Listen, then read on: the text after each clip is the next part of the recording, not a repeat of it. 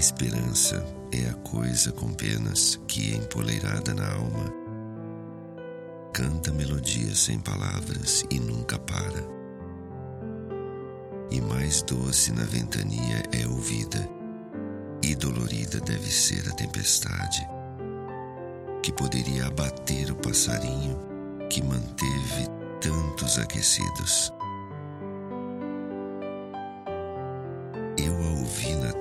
mais gelada e no mar mais desconhecido. No entanto, nunca nos extremos, ela pediu